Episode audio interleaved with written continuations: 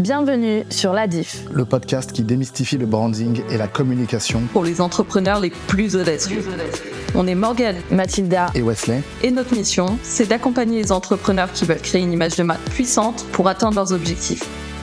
Bref, si tu veux plier le game avec ta boîte, tu es au bon endroit. C'est parti. La Diff. Du coup, c'est vrai qu'on n'a pas parlé euh, de treat. Ouais. Euh, je pense que ça peut être. Pour les de... Ouais, ouais, moi je suis mauvaise, mauvaise, mauvaise. Morgane, elle est pas prête d'aller habiter à Las Vegas. Hein.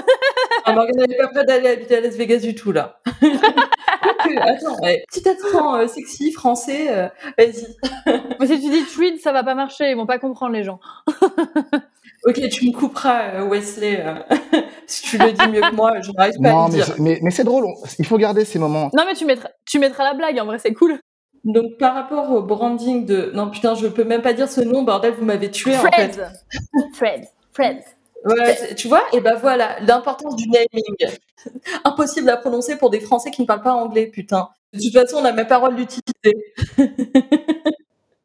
Bah oui, c'est ça, j'allais dire, c'est pas dispo en France. Alors là, on enregistre euh, ce, ce podcast le 9 août, et donc il y a euh, Meta qui a lancé Threads, un nouveau réseau social qui est lié à Instagram, si j'ai bien compris, Ouais c'est ça. euh, et qui euh, veut concurrencer Twitter, avant que Twitter ne change de nom d'ailleurs. Qui veut concurrencer X, du coup C'est ça.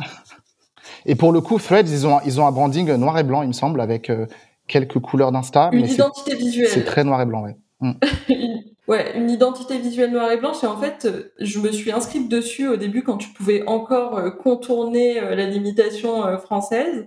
Et euh, je, pourquoi je me suis inscrite dessus Mais c'est parce que j'ai adoré euh, l'identité visuelle.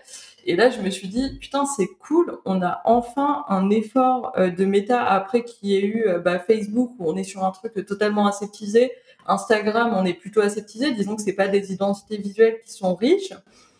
Et euh, là, on a un effort euh, de méta là-dessus. Côté identité visuelle, on a quelque chose qui est assez percutant, qui est assez impactant, en fait, qui est bold, tout simplement. Et c'est super rare de voir ça euh, bah, dans le monde de la tech, en fait, parce que, comme on disait dans le précédent podcast, en ce moment, mais même depuis quelques années, en fait, tout le monde, toutes les startups la même gueule, c'est la même identité, c'est la même chose. Avec pour message principal, le visuel, on s'en fout, ce qui compte, c'est notre produit. En tout cas, je salue quand même l'effort de Meta côté identité visuelle parce que je me dis, si eux le font, c'est une boîte énorme, c'est que quelque part, on commence à se rendre compte que euh, les designs aseptisés et que les produits, en fait, ne suffisent pas à faire la diff et à rendre une boîte pérenne.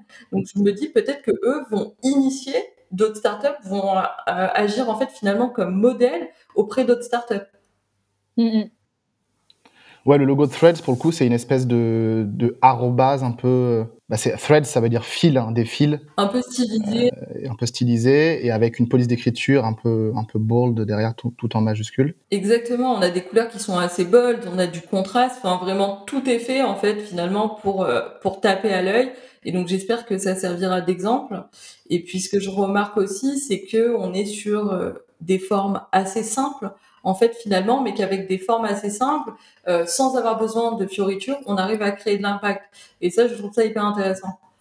Mais on est d'accord, euh, Morgane, que pour un, moldu, la frontière entre un, design euh, aseptisé et fade et de l'autre côté un design riche, puissant, affirmé, toi ça te saute aux yeux et Mathilda sûrement aussi et puis moi dans une certaine mesure, mais mais pour pas mal de gens ils pourraient se dire bah tiens euh, X c'est aussi du noir et blanc et pourquoi X c'est pas aussi euh, impactant que Threads en termes de logo, tu vois? Bah, tout simplement déjà parce qu'on a, on a donné des éléments de réponse tout à l'heure.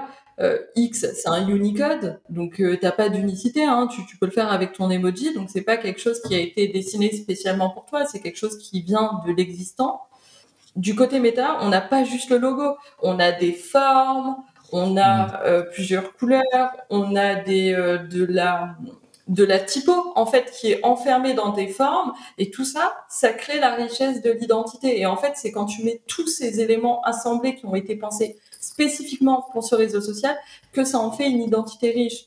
Et pourquoi elle est aussi impactante à mon avis c'est parce que elle utilise des formes bah, déjà géométriques de base. On est sur euh, des choses assez brutes en fait. Et ce qui est cool quand tu as des choses assez brutes, c'est que voilà, ça vient de frapper la gueule, j'ai envie de te dire.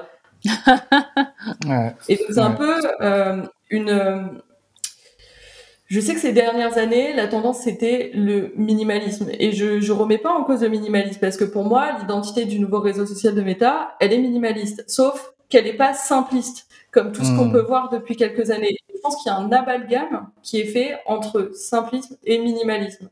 Ça, pour moi, Meta, l'utilisation de formes brutes, l'utilisation de formes géométriques, de, de typographie, etc., c'est du minimalisme, mais c'est du minimalisme travaillé. Par contre, de l'autre côté, on a, euh, bah, par exemple, je vais te faire euh, ton petit logo avec euh, une typo, euh, une typo sans sérif, etc. Enfin, vraiment, je vais pas y mettre d'intensité, je vais pas y mettre de caractère.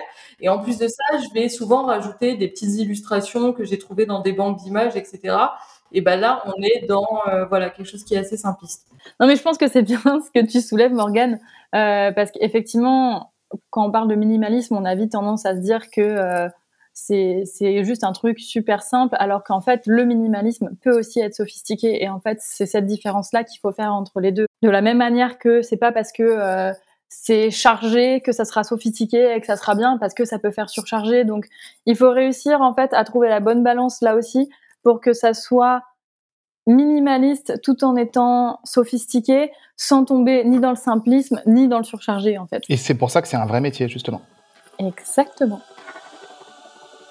Merci d'avoir écouté cet épisode de l'Adif. Si t'es encore là, c'est sûrement que t'as kiffé. Et dans ce cas, deux choses à faire. Un, Abonne-toi pour recevoir les prochains épisodes. et deux, Laisse-nous un avis sur Spotify ou Apple Podcast. C'est important car ça nous permet de monter dans l'algorithme et donc d'aider plus d'entrepreneurs audacieux à faire la diff. Merci encore et à la prochaine. Ciao ciao.